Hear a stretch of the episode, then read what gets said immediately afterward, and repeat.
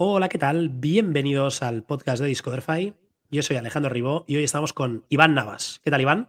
Hola, Alejandro. Buenas tardes. Muy bien. Bueno, Iván está ahora en, su oficina en Madrid, ¿no? Efectivamente. Aquí soy, de Madrid.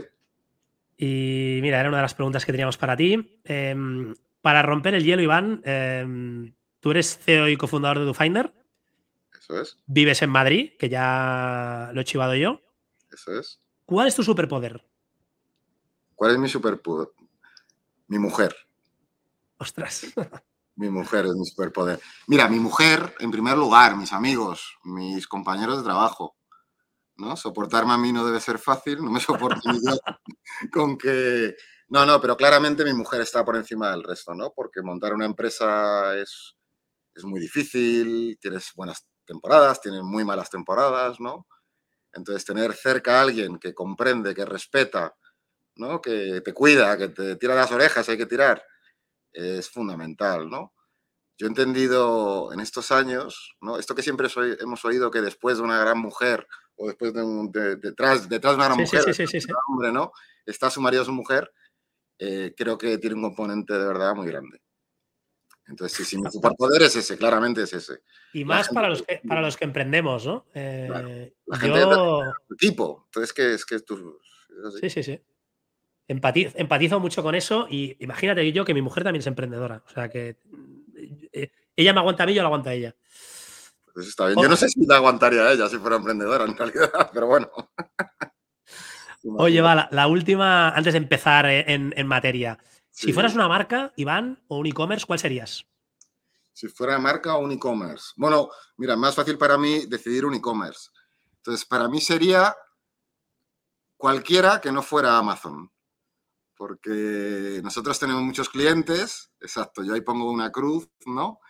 Y yo creo que la, dificultad, ¿no? De lanzar, de mantener, de hacer crecer un e-commerce eh, es lo suficientemente grande como para que eh, para mí tengan como todo el, respeto en el sentido de, yo cuando, le, cuando con mis clientes hablo, ¿no? Y me cuentan las dificultades del día a día, siempre pienso, joder, sois héroes, ¿sabes? Es como todo, todo ¿no? Los problemas, cómo los resuelven, la, la, la, genialidad para resolverlo. Entonces, yo si me, me tuviera que cambiar sería cualquier e-commerce, ¿no? Que no fuera, que no fuera Amazon, ¿no? ¿Amazon qué sería? ¿Un poco la, manzana de, de Adán y Eva? Es un poco, joder, esto... Que no hay, no hay que morder, ¿no? Bueno, es un poco el, e, efectivamente, es un poco el, un poco el, demonio, un poco así, un poco el monopolio, un poco buscando, ¿no? El monopolio, ¿no? Es un poco, pues yo no sé si hay una especie de dumping ahí, ¿no? Un, poco el aprovecharse del tamaño, ¿no? Para poder hacer cosas que otros no pueden, ¿no? Y a partir de ahí, eh, pues bueno, ir comiendo poquito a poco pedazos de mercado. No digo que todo lo hagan mal, ¿eh? Pero sí que es verdad que no es no es una competencia, digamos, equilibrada. Sí, sí, puedo decir. Y, además luego mal, acostumbra mucho al usuario, ¿no? Em, yo me doy cuenta, mi mujer, mm. hablábamos, ¿no? Dos emprendedores en casa, tenemos tres hijos, y luego piensas, ahora voy a comprar en este e-commerce que me tarda 72 horas en entregar el paquete, ¿no? Eh, has mordido la manzana y ya no vas a Google a buscar, vas directamente a, Amazon, ¿no? y, eso es exactamente la, salsa secreta de, de, Bezos, ¿no? Porque sobre todo, vamos, esto habría que mirarlo, pero sobre todo muchas de esas veces, yo recuerdo hace muchos años, ¿no? Que hice la prueba esta de que te traigan un lápiz de 20 céntimos, ¿no? Y te lo traían en el día. Era como, era absurdo, ¿no? Era absurdo, porque claro, contra eso no puedes competir. Si tienes una empresa mínimamente razonable, es muy difícil competir, ¿no? Entonces, yo creo que ese tipo, digamos, de, prácticas ¿no? han maleducado, como dices, al, al, cliente, al usuario final, y de hecho yo creo que estamos en un proceso ahora inverso. De hecho, eh, pues, yo creo que poco a poco eso irá cambiando, ¿no? También un poco de políticas no sostenibles en el tiempo, ¿no? Que, que afectan al final a la cuenta de resultados de, las tiendas, ¿no? De los e-commerce en este caso. Total. Nos estamos, nos estamos adelantando, ¿vale? Em, ¿Quién es Iván Navas? Hemos dicho que eres CEO y cofundador de DoFinder. ¿Qué es DoFinder? Pues mira, DoFinder es un software, es un SaaS, es básicamente un motor de búsqueda interno para tiendas online. Tiene detrás un sistema de recomendaciones también, tiene otra serie de productos, ¿no? A partir de lo que hacemos nosotros es mejorar la búsqueda dentro de, la tienda, ¿no? Yo siempre he dicho que cuando un cliente, un usuario entra a la web, al e-commerce, busca algo y no lo encuentra, seguro que, no lo va a comprar. Si lo encuentra, las probabilidades de que lo, de que lo compre son mayores, ¿no? Hay un dato que desde el segundo cliente de DoFinder en 2012 se ha mantenido, que es que con DoFinder las ventas se incrementan entre un 10 y un 20% del sitio, ¿no? Y de hecho para mí es la clave ¿no? del crecimiento que hemos tenido en estos 10 años, ¿no? que cumplimos precisamente ahora. ¿no? Y para mí yo creo que eso es un poco la clave, ¿no? mejorando el buscador, pues consigues que se convierta más, ¿no? Al final, que los clientes se encuentren mejor y poder vender más, ¿no? Aparte de toda la tecnología de inteligencia artificial que hay detrás, de personalización, ¿no? Una serie de cosas que en los años hemos ido incorporando y que permiten que a ti que compras un tipo de producto de una marca concreta o en un rango de precios X, poderte ofrecer ese tipo de producto cuando, cuando buscas, ¿no? Es muy, muy importante. No sé si sabías, Iván, te lo había contado, pero ya que hemos hablado tanto de nuestras mujeres, em, yo a mi mujer le instalé en su e-commerce DoFinder. Ah, mira qué bien. Así que puedo hablar desde el lado de, desde el otro lado, ¿no? Y lo sigue teniendo y lo sigue teniendo. La experiencia es, es, un, e-commerce pequeñito, ¿vale? Ella es, ella retail. Ella es retail y el e-commerce pues le, representa menos de un 5% de la facturación. Pero, pero bueno, tiene un catálogo muy extenso. Em, y bueno, tiene un Shopify. Entonces, bueno, vas, la tienda de Shopify, te la descargas. Se, estoy haciendo un poco de promo yo, ¿eh? Parece. Pero bueno, es una experiencia en primera persona, ¿eh? Yo tampoco te sé decir, yo creo, porque factura muy poquito, ¿no? Em, esto que decías, ¿no? 10-20% más de, facturación, ¿no? Que de hecho te escuchaba en el podcast de ITNI con Bernard Farrero de hace ya un tiempo. Eh, que decías, hostia, mi primer cliente, ¿no? Un italiano eh, que, te decía, oye, que mi jefe me ha felicitado porque hemos aumentado las ventas un tanto por ciento, ¿no? Y tú decías, este mail hay que marcarlo, ¿eh? Eso es. me llamó por teléfono para decírmelo. Le dije, por favor, envíamelo por mail. Esto tiene que quedar por escrito, ¿eh? Que tiene que quedar por escrito, efectivamente. Ya me lo llevo a las ferias. Sí, sí, no, pues eh, yo, yo, me alegro ¿eh? que, tu mujer lo tenga, me alegro que esté contenta, me alegro de, bueno, al final, nosotros cuando comenzamos, una de las cosas que tuvimos clara es que la tecnología o Internet lo que te permitía era vender un software a cualquier tipo de cliente. ¿no? Yo cuando, cuando trabajaba de comercial en otras empresas, yo recuerdo que los CRMs estaban solo a disposición de las grandes multinacionales. ¿no? Instalar un, ¿cómo se llamaba? Pues Microsoft, en SAP, eh, pues eran millones de euros, ¿no? Y llegó de repente un Salesforce, ¿no? Que te vendía licencias, ¿no? Por 75 dólares y mm, al final una cosa bonita del SaaS o del software es que eh, tu mujer en este caso, con una tienda muy pequeñita, puede disponer de la misma tecnología de la cual dispone, pues estamos hablando de Amazon, ¿no? Y eso es muy bonito, ¿no? Porque al final eh, joder, al menos en tecnología pueden competir, ¿no? Un poco se trata de eso, ¿no? De, y luego, claro, cada uno pagará lo que tenga que pagar en función de las búsquedas que se hagan en su sitio. Pero, pero que la tecnología pueda ser la misma y pueda ser muy buena, porque detrás hay un cliente que está buscando algo, ¿no? Que, tiene un problema, que tiene una necesidad. Entonces, a mí era una de las cosas que más me han motivado, ¿no? A la hora de, hacer y luego de trabajar DoFinder en estos 10 años, ¿no? de desarrollarlo, de venderlo, de todo un poco, ¿no? Total, total. hablábamos de Shopify, mm, un mm. poco el, mismo caso, ¿no? Eh, tener un Shopify desde 29 dólares, ¿no? Y en función de lo grande que seas, pues vas a pagar más fijo, más comisiones o lo, que haga falta, ¿no? De hecho, el em, ticket medio de Shopify es similar al nuestro. Ostras, que estará que por encima de los 100 euros. Alto, un poco más alto, ¿eh? ¿100 euros aproximadamente? No, más. un poco más, un poco, más. pero, son similares, son tickets medios similares. No está mal, ¿eh? No está mal. Em, todo esto, además, Iván, ahora cumplís 10 años, pero ¿cómo fueron los inicios, no? los inicios fueron ingenuos. los inicios. Si yo ahora tuviera que volver a empezar esto, no sé si lo haría o si lo haría igual, no lo sé, no lo sé. Porque, claro, en aquel entonces, eh, claro, imagínate, de 50 euros en 50 euros, ¿no? Porque entonces había un precio único, no sabíamos nada, ¿no? era absurdo pensar lo que hemos, lo que, no lo que hemos conseguido, lo que ha ocurrido ¿no? en estos 10 años. ¿no? Entonces, lo que yo creo que éramos ingenuos. La ilusión prevalecía al, sentido común, en entendiendo ¿no? a, la dureza del trabajo. Mí cuando la gente me pregunta, ¿trabajaríais mucho y tal? Digo, pues no lo sé, yo creo que no. Pero si algún día trabajé mucho, lo hacía con tanta ilusión que no me acuerdo, ¿no?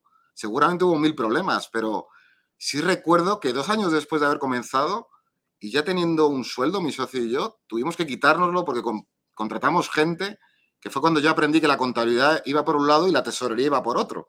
¿no? y mira que yo estudié eh, LADE, o sea, Administración y Dirección de Empresas, pero yo ahí lo viví, ¿no? Y pues nada, estuvimos, recuerdo, seis meses, un año sin sueldo, pero la ilusión como que podía, ¿no? Eh, a, la realidad, ¿no? A lo mejor a la dureza del día a día.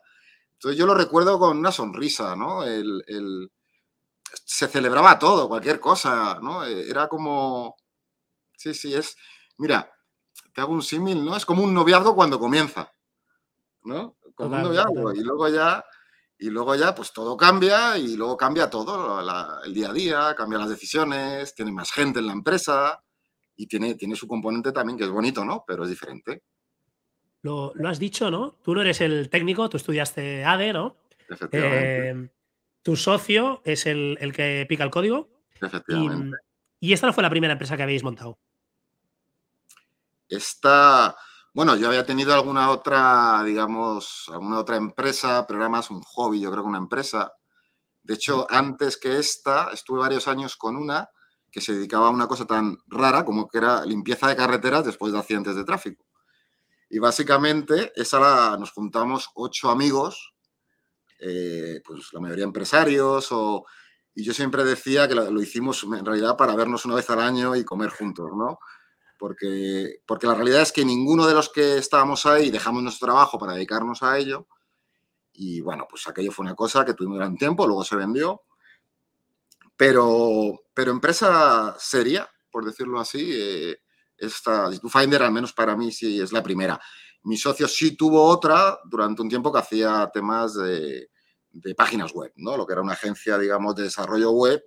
Pues yo creo que él empezó en el año 95, o sea, en los comienzos, comienzos, por lo tanto... Las primeras webs las hizo él, ¿eh? Hizo, hizo muchas de las primeras, sí, sí, hizo varias de las primeras, sí, sí, algunas gordas. Sí, sí, cuando las webs costaban medio millón de euros, un millón de euros hacer una web. O sea, era una cosa terrible, ¿no? Tremenda. Em, leyendo un poco ¿no? sobre Iván Navas en, internet, ¿no? Eh, he visto en, varios sitios que mencionas ¿no? lo que te impactó a ti conocer a, François Michelin em, y, su filosofía ¿no? de poner las personas en el centro. ¿no? Mm. Cómo, eso luego te ha llevado ¿no? Eh, a la venta de personas, a construir equipos, a, todo. ¿no? Em, ¿Cuánto de, de papel maché hay, hay, en, esto? ¿no? Bueno, vamos a ver, ¿cuánto hay? O sea, yo no trato bien a las personas, yo intento tratar bien a las personas. Eh, a mí este hombre lo que más me, cautivó, porque fue así hace 22 años aproximadamente, yo creo que estuvo aquí en el 2000, ¿no? Yo recuerdo que era un tipo súper cercano, estuvimos pues, una decena, 20 universitarios con él un par de días, ¿no? En Madrid, porque hicimos una exposición sobre él, sobre su vida, y a mí lo que más me gustó de este hombre era cómo siendo el, presidente y el, no fue el fundador, pero fue el que la hizo crecer, digamos, ¿no? Al Michelin que conocemos hoy. Eh, pues no sé qué empleados podía tener, 50.000, 100.000, 150.000. ¿Cómo era capaz de hablarte de la empresa de una manera, como si tuviera una empresa como la mía, como la tuya, o de cinco empleados? ¿no? El, el, sentido común lo ponía por delante, el interés por la persona. Yo recuerdo cómo él contaba eh, de esto hay un libro, ¿no? Que es un poco, eh, este hombre falleció hace unos dos, dos, cuatro años, no recuerdo, cuatro años a lo mejor, con noventa y tantos años, y es una entrevista que le hicieron y él cuenta, por ejemplo, cómo se inventó el neumático radial. Pues el neumático radial lo inventó un mecánico, no un ingeniero. La idea la tuvo un mecánico, le contó la idea al ingeniero, el ingeniero lo proyectó y luego hicieron pruebas con un coche, a lo mejor hace 70 años, ¿eh? Para ver si en lluvia se hacía el recorrido en menos tiempo. Entonces, claro, son esas cosas que dices. Eh, luego, por ejemplo, las fábricas, los ángulos del, suelo con, la pared no son un ángulo de 90 grados, está, es curvo. Y lo hacen para que la gente que limpia pueda hacerlo mejor su trabajo. Entonces, esta atención este, al detalle, al... hasta, hasta para pensar que, que les cueste menos limpiar, ¿no? O sea, cualquier cosa, ¿no? Un poco la atención al, facilitar el trabajo de la gente y darle la oportunidad de que se expresen, a mí me pareció alucinante, ¿no? Y, bueno, yo, yo, es un libro que me leo un par de veces al año, me lo, siempre me lo, me lo releo. Por eso, porque, porque es, muy inspirador. Cuidado, es, un industrial del siglo XX. O sea, no pensemos que él habla en los mismos términos que ahora puedes leer un libro del fundador de Salesforce o incluso de Bill Gates. No tiene nada que ver. Este es, digamos, una, una manera de ver el mundo empresarial del siglo XX, muy europea, pero que se puede trasladar a cualquier ámbito, ¿no? A cualquier, para mí es una cosa bastante... Y que, tú, y que tú te las has trasladado a DoFinder, ¿no? Y que una de las cosas que, hacéis es facilitar la vida de, las personas, ¿no? Es e-commerce manager, em, a que el buscador, pues oye, pues cuando pones eh, ¿no? Eh, bambas, ¿no? Aquí en Cataluña le llamamos bambas a las zapatillas deportivas, ¿no? Aquí zapatillas. Aquí zapatillas, en otro sitio playeras, deportivas, tenis. deportivas, deportivas también las llamo yo, por o, o, luego la marca, ¿no? la gente debe escribir las marcas, Reebok, a saber cómo lo, cómo lo escriben, ¿no? Y, vosotros ahí, pues con vuestra tecnología, vuestros algoritmos, vuestras movidas, facilitáis ¿no? Eh, a que acaben teniendo resultados. Efectivamente. Yo cuando comenzamos esto, cuando yo siempre fui comercial, antes de DoFinder, incluso en DoFinder lo he sido durante muchos años. Eh, yo siempre digo que el tamaño de la empresa no es lo importante, porque en esa empresa hay una persona con un problema. Entonces me da igual que sea el e-commerce más pequeño a que sea el e-commerce más grande de este país. Al final hay una persona con un problema. En la medida en la cual tú le puedas ayudar a solucionarlo, estás construyendo algo. Esto es una cosa que también yo aprendí mucho en la universidad, ¿no? En este, el que la empresa es construir. Eh, construir. Por lo tanto, si tú generas algo que tiene un valor, estás construyendo algo. Y, bueno, con ese punto de vista o esa perspectiva se, pueden hacer cosas chulas, ¿no? Se puede, se puede ayudar a cambiar el mundo, ¿no? Como digo yo. ¿no? Es un poco... Y cada uno aporta lo que puede, lo que puede, lo que sabe, lo que, lo que le viene. Hablabas, hablamos de los 10 años. Em, ¿qué, ¿qué, hace ¿no? que una empresa como DoFinder bootstrap, ¿no? Sin, sin rondas de inversión de fondos de capital riesgo y demás. ¿Ha llegado hasta donde ha llegado? ¿Y cómo hay otras, otros competidores? leía en tu perfil de LinkedIn, ¿no? Que sois el segundo player del mercado. Em, me puedo imaginar quién es el primero, pero, pero bueno, te, tiro la pregunta, ¿no? Eh, el primero va dopadísimo, eh, ha levantado muchísimo dinero. ¿Son un poco vidas paralelas? ¿Cómo lo ves tú? Bueno, comenzamos al mismo tiempo, de hecho. O sea, comenzamos a la vez, yo creo que el mismo año. Como mucho con un año de diferencia. Estamos hablando de Algolia, ¿eh? Lo digo porque. Estamos hablando de Algolia. Sí, sí, sí. No, no, no hay ningún problema. De hecho, están haciendo ahora un 20%, bueno, un porcentaje de, están con layoff ahora, con despidos. Despidos. Lo cual, pero, las tecnológicas. Claro, pero eso es un poco, es la consecuencia de este dopaje, ¿no? Del que hablas, ¿no? O sea, al final, eh, una de las cosas que para mí son muy importantes, han sido muy importantes, antes, muy importantes en estos años es, siendo bootstrap, ¿no? eso te, ayuda mucho a ello, es la gestión de la empresa desde el punto de vista de eficiencia económica. ¿no? Puedes ganar más, ganar menos, pero lo que tienes es un límite a perder. Eso sí que ¿no? está claro. Y eso te empuja a ser más eficiente. ¿no? Y a, yo no puedo permitirme que mis clientes se den de baja, no puedo permitírmelo. Por eso tengo que darles siempre un servicio lo mejor que esté en mis manos porque, porque esta empresa eh, no puede soportar, ¿no? no podría soportar porque no, no, tiene grandes rondas. En concreto hablas de, pues ellos yo creo que han recibido más de 300 millones de euros. ¿no? Mira, yo, yo tenía aquí apuntado, que lo he buscado antes de empezar la entrevista, 334 millones de dólares de inversión según Crunchbase, sí. 6.000 em, clientes, 75 millones de dólares de ARR, de facturación recurrente anual, y que tienen una valoración de 2,3 billones de dólares americanos. Muy bien. Bueno, pues eh, nuestros datos son, no son muy, muy, o sea, digo, en el número de clientes nosotros tenemos más, en concreto, ahí tenemos más clientes, en la facturación tenemos menos, pero no tampoco, o sea, no muchísimo menos, está en torno a 15 millones de euros, quiero decir. Vale. Viendo Bootstrap está un poco... Oye, y crecéis, ¿eh? Porque en el, podcast de IDNIC decíais mm. que teníais 10 millones Sí, crecemos. ¿Y de esto habrá pasado un año? Y medio, a lo mejor. Y medio, un año y medio, sí. Sí, no, no, sí, nosotros sí nos estamos contentos. Sí, sí, no nos podemos quejar. Y encima, ganando dinero. Encima ganando, sí, sí, tenemos. o sin perder, vaya. No, no, ganando, ganando bien. o sea, de eso estamos orgullosos, joder. Porque porque es bonito, porque, porque al final eh, el dinero es la consecuencia del trabajo, ¿no? Muchas veces, ¿no? Y el EBITDA es la consecuencia de los cientos de empleados que están aquí, de los que han pasado durante estos años, ¿no? Al final todos los que han aportado, ¿no? Entonces, el hecho de que sea una empresa muy rentable también es, una, es un orgullo eh, pensando, ya no solo de verdad la gente que está, la gente que ha estado y que se haya otras empresas más grandes o lo que sea. Entonces, esto es el resultado del, del trabajo de todos. Y cuando preguntabas que cómo lo hemos hecho o por qué o tal, yo, yo hay una cosa que siempre les digo a los chicos que entran, que tengo con ellos dos sesiones de onboarding, ¿no? De entrada, y me siento con ellos a hablar de la historia de DoFinder y de la cultura. Y hace poco me preguntó un chico que le diera un consejo, ¿no? Oye, ¿me puedes dar un consejo para trabajar en DoFinder? Y yo me acuerdo que le dije, mira, todo lo que ha ocurrido es un regalo. O sea, no, o sea, está muy desproporcionado a lo que mi socio y yo queríamos hace 10 años, a las capacidades de mi socio y las mías.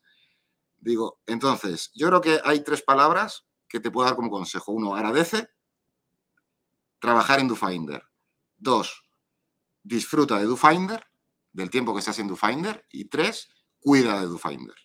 ¿no? Entonces, con esas tres cosas en la cabeza, trabajarás mejor, cuidarás de, la, de tus clientes, de tus compañeros, de, tu ordenador, cuidarás, ¿no? Disfrutarás, tienes que disfrutar, te lo tienes que pasar bien, tú nos conoces, ¿no? somos disfrutones. Y, luego yo siempre digo que hay que estar agradecido, ¿no? A, lo, que nos viene, ¿no? Porque todo tiene un, algo, ¿no? Un porqué. Hablabas de disfrutones. Eh, mm. en, las ferias de e-commerce, en el e-show, el stand con más gente siempre es el de DoFinder. Eh, con tirador de cerveza y jamón ibérico, ¿eh? Sí, sí, sí. Es que nos gusta pasárnoslo bien, ¿no? Bastantes cosas tenemos en el día a día, ¿no? Como para no poder tomar un jamón y una cerveza con la gente, ¿no? Al contrario. Así es que al final, DoFinder solo tiene razón de ser por nuestros clientes.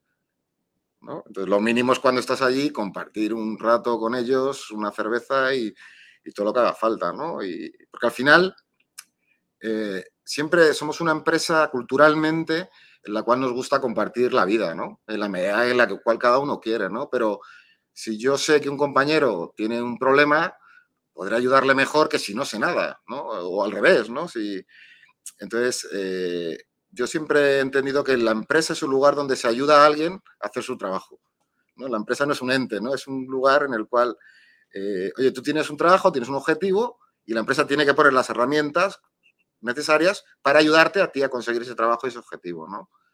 Entonces, cuanto más familiaridad hay entre nosotros, mejor se puede conseguir eso, yo creo. Oye, y ya que sacamos el tema ferias, te oía también en un podcast, y, bueno, tú y yo además nos hemos conocido en el show de Madrid, en IFEMA, em, y decías, ¿no? Lo medimos todo. Entonces, eh, a, una feria no, no volvemos ¿no? Si, si, no hemos medido los resultados que, que hemos sacado. Y comentabas el ticket, que tampoco es muy alto, en software, ¿no? Estáis democratizando em, toda esta tecnología a, clientes que pagan, bueno, hay, desde el plan prueba gratuita, ¿no? Hasta, 30, dólares, hasta miles, ¿no? Sí. Em, pero aquí en las ferias se va a pescar eh, grandes cuentas o pequeñas. Eh, bueno, eh, ¿preguntas si grandes cuentas o pequeñas? No, o sea, no, a pescar lo, que, lo que podamos. Pero sobre, todo, ¿qué, ¿qué cae? No, es que tenemos cuentas muy, muy grandes también. O sea, nosotros no tenemos, o sea, no tenemos... Eh, háblanos, un poco de, los clientes así más grandotes que se puedan comentar. Bueno, pues tenemos clientes muy grandes, como por ejemplo HP a nivel mundial. ¿Vale? Para darte un dato. Entonces, nosotros tenemos todo tipo de cliente, todo tipo de cliente, desde el enterprise, si lo quieres llamar así, al cliente más pequeñito. ¿Qué ocurre? Que eh, las dinámicas de venta muchas veces a un cliente enterprise son diferentes a las de un cliente más pequeño, ¿no? Que un cliente más pequeño es más accesible. Muchas veces es más consciente de su problema, ¿no? Que un cliente muy grande, que al final todo está más disperso. Pero nosotros tenemos clientes de todo tipo, ¿eh? De todo, de todo tipo. Entonces, cuando vamos a una feria, bueno, en concreto HP eh, salió de una feria en Alemania, para que te hagas una idea. quiero decir, eh, cuando decías que lo medimos todo, quizá eso es un poco, es una consecuencia de ser bootstrap, ¿no? Yo recuerdo la primera feria, que creo que fue en 2013, pues probablemente, no sé si incluso en 2012, que fuimos a Madrid, Y recuerdo que nos gastamos 3.000 euros en esa feria. Yo lo recuerdo perfectamente. Pues claro, yo hice los números de lo que teníamos que sacar de ahí y en cuánto tiempo se tenía que amortizar. Eh, porque si no, es que no lo teníamos el dinero. Y eso se ha ido manteniendo a lo largo de los años y ha funcionado. Sí, sí, ha funcionado. Es que todo lo que no sea no tener un objetivo muy claro y muy nítido, al final hace que las cosas se, hagan, sean menos eficientes, ¿no? Me atrevería a decir, sean menos eficientes. Y me decías antes fuera de micrófonos que algún equipito de fútbol eh, también os usa, ¿eh? A muchos. Bueno, la Federación Española, la, Federación Española, yo imagino que seguirá hace años, la, la, store de la Federación Española lo tiene. Para comprar camisetas y tal, ¿eh? Tengo aquí una, sí, sí, sí, pero yo he intentado para entradas y nunca he conseguido. sí, sí, de temas de merchandising. Pues mira, esto, si muevo un poco, bueno, no, lo muevo porque si no luego los de... A ver, a ver si puedo yo, a ver si puedo yo cambiando la configuración, ¿no? No, no, espera, no? lo sé. Mira, a ver si lo ves. ahora, yo creo que ahora te he hecho un poco más grande. Mira, esto es la camiseta. Esta es del Stuttgart. Entonces tuvieron el detalle de mandarnos una camiseta firmada por todo el equipo, que a mí me gusta mucho el fútbol, con el nombre y tal, la tenemos aquí, la verdad es que no la tenemos colgada, la tenemos por aquí, como se ocurre con estas cosas, y... Perdona. Y sí, sí, trabajamos con, muchos equipos y con... que a mí me gusta mucho el fútbol, ¿eh? por eso... Por eso estoy. no, quería sacar el tema, ¿eh? No quería sacar el tema, pero bueno. No trabajamos ni con el Madrid ni con el Barça, pero bueno. Todavía. Trabajaría con cualquiera de los dos sin ningún problema. Sí, sí, sí, todavía, todavía. Bueno, yo, yo ya sabes que soy muy del Barça eh, y, siempre, y siempre lo digo, ¿eh? Si, me tengo que poner la camiseta del Real Madrid para vender algo, yo no tengo, ningún problema, ¿eh? Sí, sí, sí, perfecto, perfecto. Oye, a ver, estábamos haciendo repaso ¿no? de clientes. Hemos hablado de que da igual si es pequeño o grande.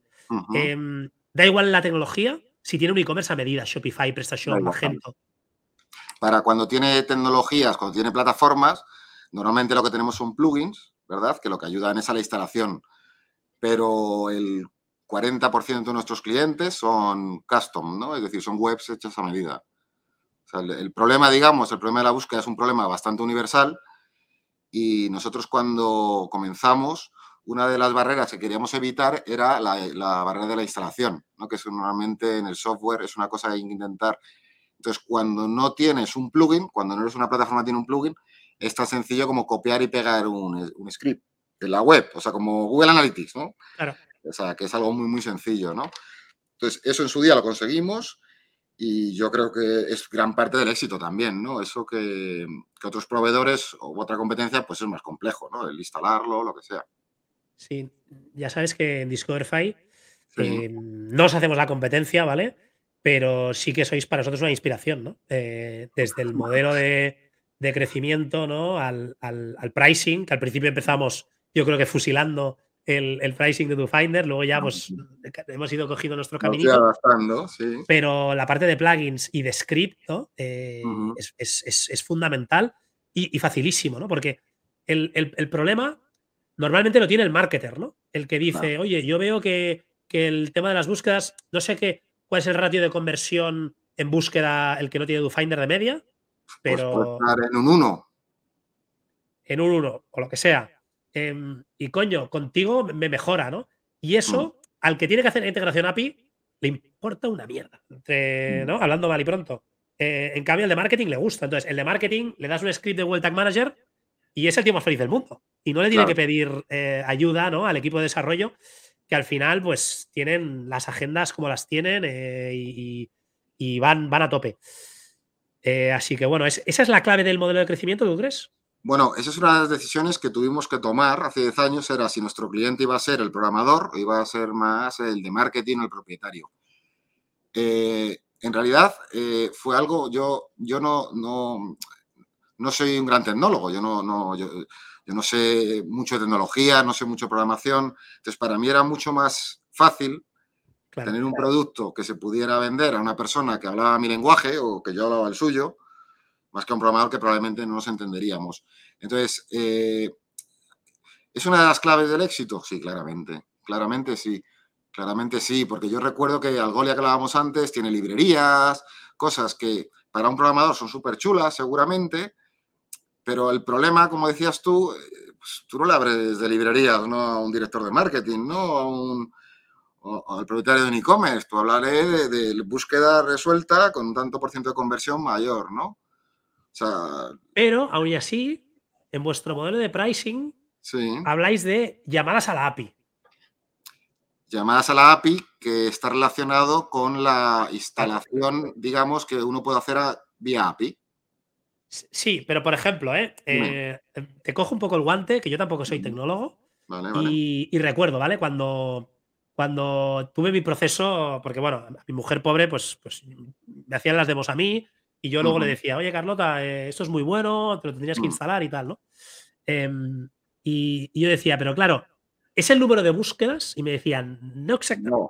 Porque claro, tú cuando vas, a, claro, cuando vas a poner zapatillas, eh, primero pones la Z, luego la A y entonces ya te hace un, sugerir, ¿no? Claro. Ya te, ya te empiezan a salir zapatillas y solo has puesto dos letras. Eh, creo que empieza en la tercera, aunque luego eso se puede, se puede, cambiar, se puede setear, sí. Se puede cambiar, pero eh, en el fondo es cuando escribes lo que es muy rápido y cambia los resultados. Son peticiones al servidor. O sea, al final es una unidad de medida, ¿no? Es decir, a mí en aquel momento, que fue una decisión que tuvimos que tomar, que tuvimos que tomar, yo podría decirte que el plan es de 50.000 peticiones o de 5.000 búsquedas. Me da igual. la búsqueda media, o sea, el número de peticiones medio por búsqueda Está en Claro, claro. Ya lo tenemos medido, ¿no? Entonces, al final, a mí siempre me pareció mucho más transparente. No, transparente seguro, pero a lo mejor, a lo mejor el, de marketing, ¿no? Con Salapi, yo qué sé, ¿no? No, nunca hemos tenido un problema con eso, ¿eh? Por, primero, porque los precios son muy adecuados, o sea, en ese sentido, nunca hemos tenido un problema, una queja de, oye, es que sois. es muy caro, somos, muy rentables, digamos, me atrevería a decir, somos muy rentables. Entonces, eh, nunca hemos tenido ese problema. Cuando alguien ha tenido alguna duda, se lo hemos explicado y la gente normalmente eh, ha estado contenta. De hecho, es, acertado porque, por ejemplo, ahora que tenemos recomendaciones, eh, las recomendaciones no tienen coste. Es decir, un cliente nuestro instala las recomendaciones y no le cuesta más Finder. Lo que hará son más peticiones. Pero muchas veces esas peticiones que hace de más están dentro del plan que ya tenía contratado. Total. Entonces, al final, de esta manera puedo dar un servicio o más servicio sin que al cliente le cueste más. ¿no? Al final eh, es un poco el... Nosotros sí que hemos sido siempre muy pro clientes, ¿no? En ese sentido, ¿no? Intentar hacer cosas eh, que pudieran hacer muy obvio al cliente que es rentable la herramienta. Em, hablabas de clientes, ah, decíamos que Algolia tiene más de 6.000, vosotros más de 7.000, o eso dice la web. Sí, 8.000. Em, y, y, este person-centric, ¿no? Tampoco quiero decir client, sino las personas en general. Sí. Em, ahora además habéis lanzado un podcast hace, yo creo que antes que, antes que, no, que Discoverify, eh, a principios del año, de, este año, ¿no? Sí. Em, y es también una manera de comunicaros con los clientes, de entrevistar también a clientes actuales que tenéis. Eh, no sé, igual tú no te metes mucho en el podcast, ¿eh? no lo sé. O sea, no me he metido eh, prácticamente nada. ¿Vale? Ahora si me preguntas cuál es el objetivo del podcast, yo te puedo decir cuál es para mí. O sea, para mí qué es lo bonito de hacer un podcast. Para mí lo bonito de hacer un podcast es difundir cosas. Es que es una ventana para poder difundir una experiencia, una buena práctica, ¿no? Y, luego hay pues hay gente que le valdrá un 1% de lo que yo estoy diciendo, gente que no le valdrá nada y gente que le valdrá un 20%, pues será pues siempre es algo positivo, ¿no? Es lo que quiero decir.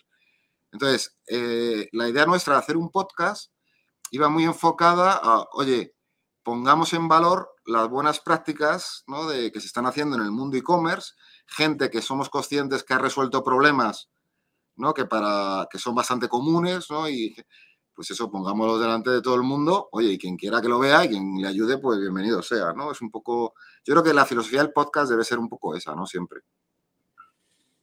Espectacular. Em, el tema de los testimonials. Em, que vosotros no sois una herramienta de testimonials, pero tenéis testimonials en la web. ¿Por qué no somos una herramienta de testimonials, perdona? No, digo, ¿no? Que, no sois la típica herramienta que te enseña los testimonials de los clientes en, tu, en, la página. Ah. Digo, que, que, nadie se piense, a lo mejor estoy preguntando esto y se piensan que con DoFinder te van pasando los testimonials, pero sí que digo que vosotros tenéis muchos testimonials en la web Ajá. Em, y bueno, de, empresas tan conocidas, ¿no? Como, como Freshly Cosmetics. Eh, bueno, hay unos cuantos. Tenía aquí la web. Sí, hablan un poco lo que has dicho tú ya antes, el spoiler. En los últimos 10 años sigue ocurriendo lo mismo, ¿no? nuestro conversion rate ha subido un 20%, ¿no? Sí, sí, sí. y lo sigue diciendo Freshly Cosmetics 10 años después, ¿no? y con la competencia cerra que hay y demás, ¿no? Hasta me da la sensación de que, de que hay mucho más ruido que, que podríais hacer, ¿no? Quizá por este, por no haber levantado rondas y por estar ahí en la cueva bootstrap. Eh, igual ahora es un momento de cambio, ¿no? De, salir más al extranjero, eh, de crecer más. Em, pero te metes y dices, bueno, hay cuatro o cinco testimonials, eh, tienes 8.000 clientes, pero todavía dices que tienes más de 7.000 como, a mí no me importa hacer la carrera y que la gente se piense. Em, ¿Me sigues o no? Sí, o sea, dices, no, no vender. No, vendéis humo, no, vendéis humo, exacto. No, no es humo, sino el. Pero no es no vender humo, yo creo, es. como Hay una palabra, ¿no? Que lo define bien, el no. Como decir, o sea, hay que pasar, hay que estar. Yo creo que yo soy de la opinión de que es mejor estar bajo el radar, ¿no? De, por debajo del radar, ¿no? Al final, yo creo que hay que ser transparente y hay que decir las cosas como son. Nosotros, al no tener ningún fondo detrás ni nada, tenemos libertad de decir lo que queramos y no tenemos ningún problema. Y, y no sé, es que tampoco, es que si yo en vez de tener, si yo pusiera en la web que tengo 15.000 clientes, ¿no? Y tengo 8.000, ah, ya me entiendo. Quiero decirte, quiero decirte que se puede hacer, ¿eh? Pero ¿de qué me vale? O sea, si al final el dinero que entra en el banco es el mismo y las nóminas que hay que pagar son las mismas, ¿no? Quiero, decir, al final uno tiene que centrarse, yo creo, en hacer bien su trabajo. En, yo cuando, nosotros ahora somos 150 empleados. Entonces, eh, no es fácil gestionar, es como decir, bastante difícil es, ¿no? Eh, gestionar una empresa que crece mucho en personas, ¿no? Intentar transmitir una cultura, intentar cuidar del cliente, como para encima ponerte a, ¿sabes? sí, sí. tú, vas a, lo que toca, a vender, a facturar y, lo demás, oye, lo justo y necesario. Hablábamos del crecimiento que estáis teniendo, de internacional. Eh, has hablado del Stuttgart, has hablado de que vais a ferias en Alemania. Eh, ¿Dónde está el horizonte? ¿Dónde está el horizonte? Allá donde hay un e-commerce. Mira, como país divertido que hemos abierto hace poco está Australia. ¿Vale? Australia, ¿no? Como país divertido en el sentido de exótico, Sí, de que, queda, muy lejos. queda muy lejos, efectivamente, ¿no? Y de hecho, yo siendo un país tan grande, Australia en extensión, no tenía en la cabeza que hubiera un, e-commerce tan, tan, grande, ¿no? Una industria tan grande del e-commerce, y la hay, ¿no? Bueno, me decía, joder, la logística. Pero luego, como experiencia bonita de, de internacionalización, en este último año y medio es claramente Estados Unidos. O sea, de estos 8.000 clientes, casi 1.000 te digo casi mil que lo miré hace a lo mejor hace un mes, a lo mejor a, pues los que sean, ¿no? Pero cerca de mil, seguro, son de Estados Unidos. Y eso es muy bonito, ¿no? Para nosotros, desde aquí, ¿eh? O sea, como... Todo decir, ¿eh? O sea, ¿ha, visto que te hecho en España? ¿Un poco? No, no, no, no, no, no, no, no, al revés. Seguimos siendo uno de los ¿eh? países con mayor crecimiento. Con mayor crecimiento. Y hablas de Estados, de Estados, Unidos, ¿no? El, ¿Cómo lo haces desde aquí? ¿No tenéis nadie allí en, en Costa Este o...? No, no tenemos nadie, lo hacemos desde aquí. Eh, Precisamente porque es un producto self-service, está todo en inglés. Eso es. Y bueno, demos hay por eso, ¿no? Sí, sí, sí, no, se invierte mucho en marketing, ¿no? Se trabaja mucho el marketing allí, que es difícil porque es demasiado grande muchas veces, ¿no? Hay que ser un poco francotirador, ¿no? Para, para, para poder ser rentable, ¿no? Pero, por ejemplo, el año que viene me consta que vamos a ferias a Estados Unidos, no, vamos a implementar un poco Las Vegas, efectivamente. Las Vegas, que tengo que decidir quién va, porque tenemos todos la imagen, una imagen de Las Vegas que no sé si será real. Hombre, no, sé si os dejarán llevar el, barril de cerveza y el jamón ibérico, ¿eh? Bueno, yo imagino que allí lo puedes comer. No tengo ni idea. Yo no voy a ir. Ya, yo sí tengo claro que yo no voy a ir. Eso sí lo tengo claro. Pero sí que la inversión es cada año más grande, pero la respuesta del mercado está siendo realmente buena, ¿no? Entonces, eh, nuestro horizonte está, pues es que está en, todo, el mundo donde hay un e-commerce, ¿no? Es un poco la visión nuestra, ¿no? En ese sentido.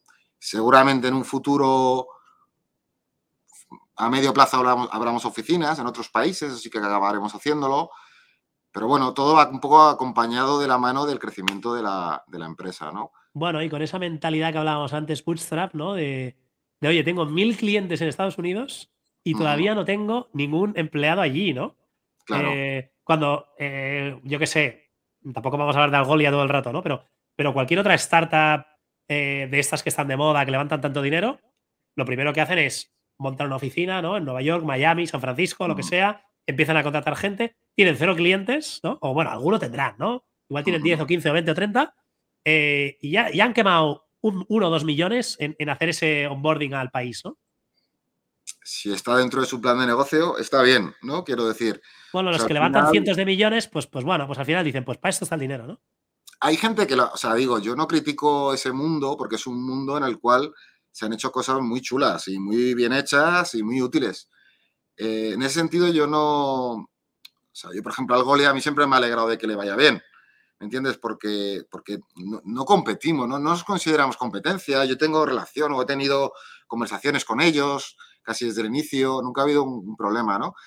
Es verdad que cuanto más dinero tienes, más fácil es, decía, hablaba antes de la eficiencia, ¿no? más fácil es gastarlo. Pero bueno, también creo que, que todo tiene su mérito, ¿no? Incluso el conseguir cientos de millones de, inversión tiene su mérito, ¿no? Entonces, son viajes diferentes, lo único.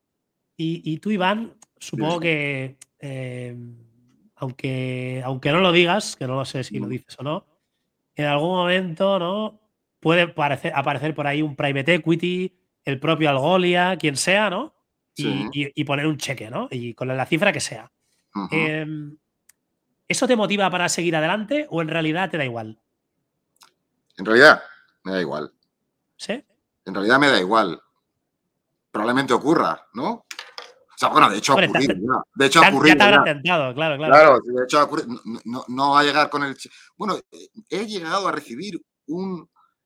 He llegado a recibir por correo un contrato firmado, evidentemente no vinculante, con una cantidad de dinero bastante divertida. Eh, o sea, que son agresivos eh, a veces, ¿no? Teniendo los datos que, que, pueden sacar del registro, ¿no?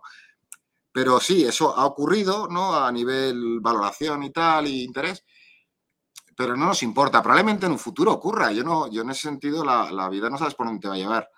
Pero, pero no es el objetivo. O sea, eso, eso es cierto. Entiendo, te entiendo.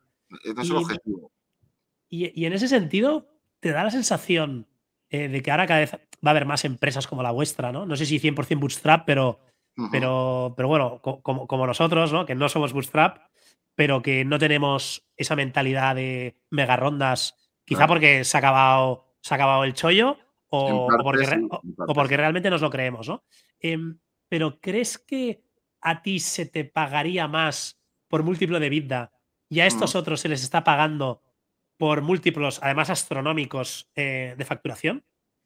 Eh, bueno, yo entiendo que las valoraciones no dependen de, ¿no? lo que tengas. O sea, no, no, creo que dependan de si estás en fase de rondas o no. Es evidente que una venta, los múltiplos son menores que los de una ronda, Claro, pero, hablamos, ¿no? Esta gente ha levantado 340 millones de dólares. La última, vete a saber a qué valoración, eh, pero ahora ya pone que es de, 2 billions. No pueden vender la compañía por debajo de 2 billions, porque entonces tienen ahí todos sus, sus contratos. Eh, en cambio. De, hecho, está ocurriendo, ¿eh? De hecho, está viendo, tiene un nombre, yo no sé, lo leí hace poco, está ocurriendo, que están haciendo. Sí, down rounds. Eso es, down round, ¿no? Bueno, se están haciendo eh, eh, valoraciones por debajo, ¿no? Está ocurriendo. el mercado se está estabilizando, yo creo que se está equilibrando. Eh, yo soy consciente de que nosotros tenemos una oportunidad dentro de este mercado, ¿no? Porque ahora buscan gestión. Ahora ya no buscan facturación, o también buscan gestión, ¿no? Porque ya no es como antes que, que daba igual porque ibas a conseguir más dinero sí o sí, ¿no? Ahora es diferente. Bueno, pues no lo sé, es que para mí el, como el dinero es consecuencia de un trabajo, pues, a ver, no quiero parecer, pero como que no, llega un momento que las cantidades dan igual. o sea, tienes que en el fondo uno tiene que ponerse retos, ¿no? Y ya pasará lo que ocurra, ¿no? Sin, aquí nadie tiene seguro el día de mañana, en ningún caso y en ninguna, ¿no? Entonces, al final, oye, uno tiene que ser, vivir en su día, hacer tal y nada, oye, y si nos va bien económicamente, pues, pues cojonudo. Además, cervezas podremos invitar a nuestros amigos, ya, ¿sabes? Pero, pero no es un mundo que conozca y que me, y que me haya obsesionado nunca, ¿no? Pues no, me informo y hago cosas, pero vamos. Buenísimo. Oye, Iván, eh, podríamos estar hablando todo el día. Eh, tienes, tienes carrete, tienes cuerda, tienes muchas experiencias y DoFinder además eh, es fascinante. yo lo digo, ya lo sabes, desde la admiración, no por hacer la pelota, pero, pero bueno, seguro que nuestra audiencia, si alguien no, todavía no te conocía, em, está un poco más empapado de, esto. Batería final de preguntas. Sí. Em, ¿Qué crees que se está haciendo mal en el e-commerce? Y ya han salido cositas ya, ¿eh? Por aquí. Bueno, para mí una que se está haciendo mal, no tanto ahora, que también seguramente, o, eh, para mí se ha educado mal al cliente. Esto, esto ¿Qué quiero decir con esto?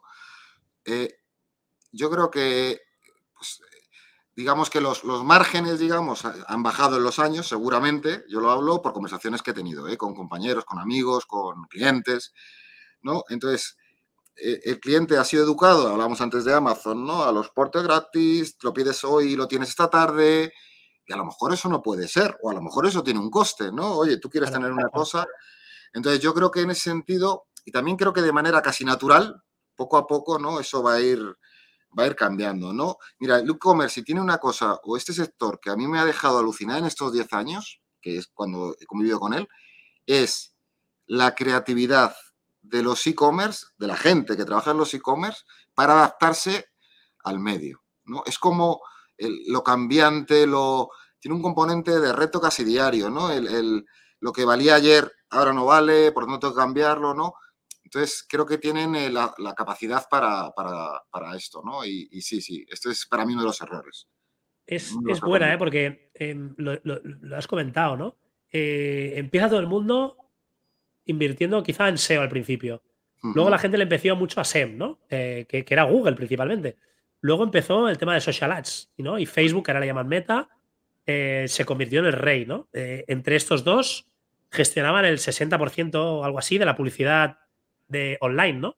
y ahora de repente un día parece que el opt-out tracking de iOS, ya desaparece, de, cookies, tal, peta todo, la gente le empieza a meter a TikTok, empieza a generar más contenido propio, eh, yo qué sé, influencers, afiliados, se tienen que acabar buscando la vida em, y adelantarse a, lo que venga, ¿no? Que no sé si será el fin de las cookies, que aquí en el podcast se ha hablado muchísimo de esto.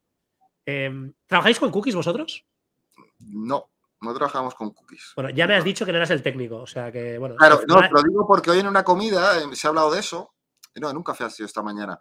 Se ha hablado de eso y no trabajamos con cookies. Yo sé que cuando tú entras, eh, es que no te puedo decir exactamente lo que es. Yo sé que en la personalización, por ejemplo, en la primera sesión, es decir, si tú buscas algo y clicas, si haces otra, misma otra búsqueda en esa misma sesión, yo ya soy capaz de personalizar.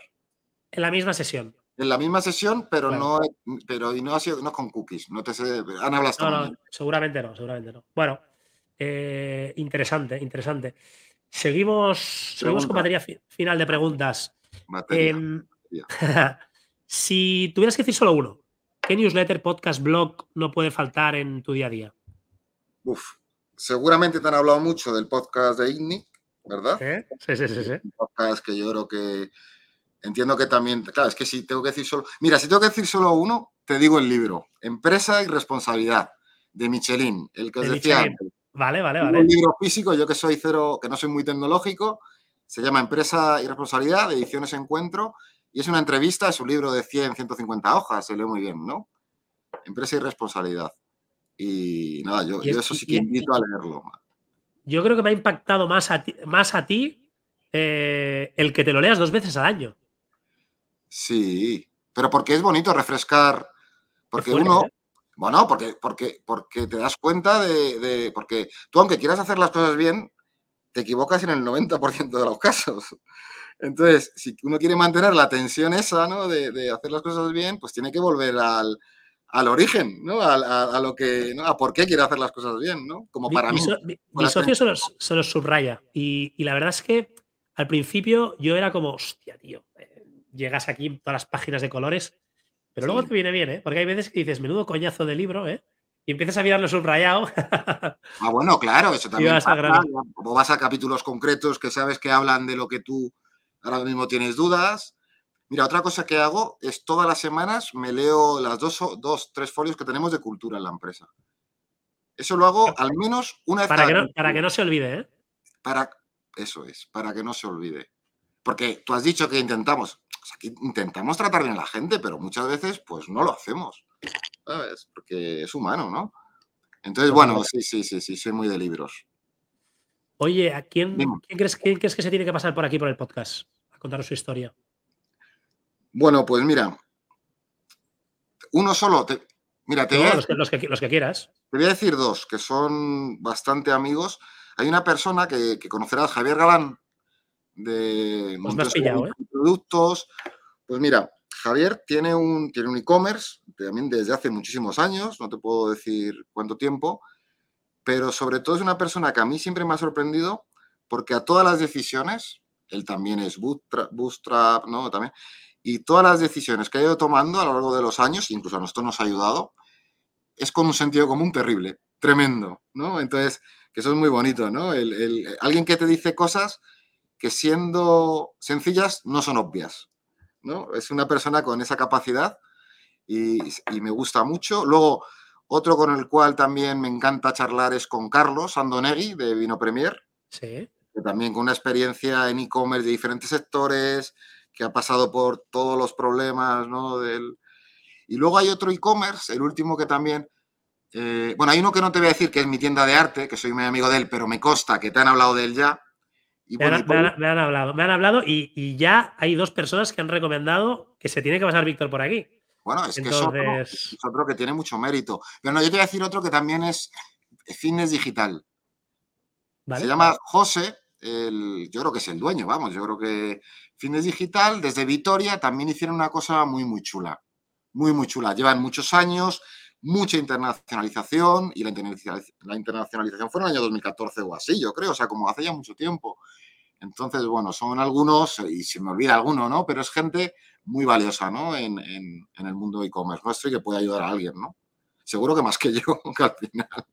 Yo le puedo ayudar con DoFinder, con lo que digo poco. Bueno, la verdad que, Iván, tu historia es espectacular. Eh, yo ya te conocía un poquito y había escuchado podcast Invitamos ah, también, ¿no? Hay, hay, varios, varios podcasts, no es el primero que, te graban, ¿eh? El de INIC es, sensacional, todos los episodios, pero el tuyo en concreto, a mí me marcó, ¿eh? No sé, ah, un día diré, un día diré, eh, pues estaba Iván con el, con el Michelin y a mí me marcó Iván Navas con el podcast de INIC. No, no, voy a exagerar, pero, pero sí, sí, sí, sirven para esto los podcasts, o sea que si nos estás escuchando y te has llegado hasta aquí, seguro que te ha marcado, ¿no? Después de 53 minutos. Y, nada, Iván, eh, la gente te puede ver por las ferias ¿no? de e-commerce, eh, España, Alemania, Estados Unidos, de momento no tienes pensado ir a la feria porque te conoces. ¿eh? Em, si es a Las Vegas, seguramente no, efectivamente. Seguramente no. Y, nada, que en dofinder.com, ¿no? Efectivamente. y bueno, que la gente se apunte, ¿no? Tenéis un podcast genial. Y Iván, me gustan mucho también los emails que vais enviando. Eh, pum, pum, pum, pum, pum, pum, ¿no? Con, píldoras, con, truquitos, con cosas. Eh, y nada, eh, un placer, Iván. Gracias por pasarte por aquí. Y nos vemos, no sé, de aquí unos años, a ver hasta dónde habéis llegado. Bueno, espero verte antes en una feria, ¿no? Decías. Digo, de podcast, digo de podcast. Ah, de podcast, bueno, pues sí. Y nos vienes a contar, pues no sé, el, cómo os habéis comido a vuestro competidor o lo, o lo, que haga falta. Yo no me lo quiero comer, hazme caso. Qué bueno que haya uno, claro, hay que estar bajo el radar siempre. Eh, que, sigan, que yo encantado. Bueno, oye, que, que, mil gracias a ti por invitarme, ¿no? Me lo pasé genial, ¿eh? Muy, muy bien, me lo pasé muy bien, muy, muy divertido. Pues gracias a ti. Cuídate mucho.